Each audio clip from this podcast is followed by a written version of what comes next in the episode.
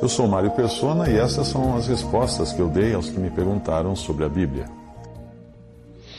O Senhor Jesus sabe o que vocês estão sentindo, porque também viu pessoas amadas adoecerem e morrerem enquanto andou aqui. Apenas o tempo poderá amenizar a dor de vocês, mas jamais irá eliminá-la totalmente. Uh, outro dia eu falei da morte da minha mãe na pregação do Evangelho e de como era estranha aquela experiência, aquela sensação, ver uma pessoa querida, viva, e logo depois ver o seu corpo ali, inerte.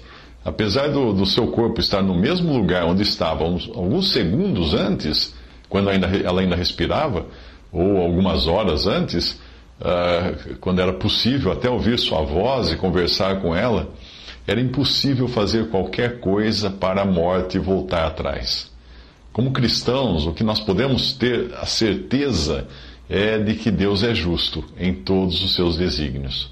Jesus chorou diante do túmulo do seu bom amigo Lázaro, e mesmo sabendo que iria ressuscitá-lo minutos depois. Mas ele fez isso para mostrar o quanto se importava conosco e o quão terrível é a morte que entrou na criação de Deus pelo pecado. E ele sentia realmente, ele sentia a dor que estavam sentindo os familiares de Lázaro. Portanto, chore à vontade, porque chorar e se indignar com doença e morte é algo com que Jesus se identifica conosco. Ele chorou com a morte, ele se indignou com a doença e com o pecado. Jesus quis de tal modo se identificar conosco que até quis ser batizado por João Batista com um batismo que era para arrependimento. Agora veja de que eh, Jesus não tinha de que se arrepender por ser sem pecado. Mas mesmo assim, ele queria estar lado a lado com o seu povo que estava sendo batizado por João. É um Senhor assim que nós temos. Portanto, a primeira coisa que nós devemos fazer é reconhecer que Ele se importa sim conosco. E se algo acontece na nossa vida que não seja da, nossa vontade, é porque nós não estamos vendo a cena toda como só Ele é capaz de ver e capaz de permitir que isso aconteça. Pode não ser o seu caso, o caso de vocês, mas muitos cristãos se decepcionam com Deus diante da doença e da morte por estarem mergulhados em alguma corrente do pentecostalismo que acredita que Deus obrigatoriamente cura toda enfermidade. Se não cura, é porque a pessoa não teve fé suficiente. É o que alguns deles pregam. Trata-se de um triste engano acreditar que o crente não esteja mais sujeito aos efeitos do pecado que arruinou a criação como é o caso da doença e da morte.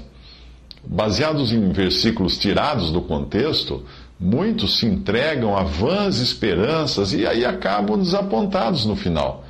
O cristão deve ser realista e entender que ainda vive num corpo igual ao do incrédulo, sujeito aos mesmos problemas, às mesmas, às mesmas doenças. Todos os crentes dos quais nós lemos no Novo Testamento que foram curados algum dia ou que ressuscitaram até ali, acabaram envelhecendo depois, adoecendo e morrendo no final. Nenhum deles está por aí há dois mil anos uh, caminhando pelas ruas, o que mostra que as curas que nós encontramos nos evangelhos e no livro de Atos tinham, tinham um objetivo muito particular para aquele momento e aquele lugar. Não há como entender a razão de Deus permitir que uma criança adoeça sem esperança de cura, definhando dia a dia diante dos olhos de seus pais e amigos, só dá para nós aceitarmos que no final a razão estará com Deus.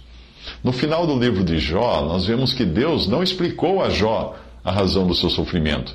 Mesmo assim, no final, Jó entendeu que Deus estava com a razão e que não cabia a ele, Jó, discutir com Deus ou questionar os motivos de Deus. É sempre bom lembrar que Jó chega ao final do livro e continua sem saber a razão do seu sofrimento ou sem saber como aquilo tudo começou. Nós sabemos de onde vinha o sofrimento de Jó, porque nós vemos os dois primeiros capítulos do livro que leva o nome dele, mas ele próprio não leu aqueles capítulos. Portanto, até o fim, ele ignorou o que aconteceu nos bastidores da sua vida. Um grande consolo do próprio livro de Jó para aqueles que perdem seus filhos está na forma como Deus recompensa Jó no final.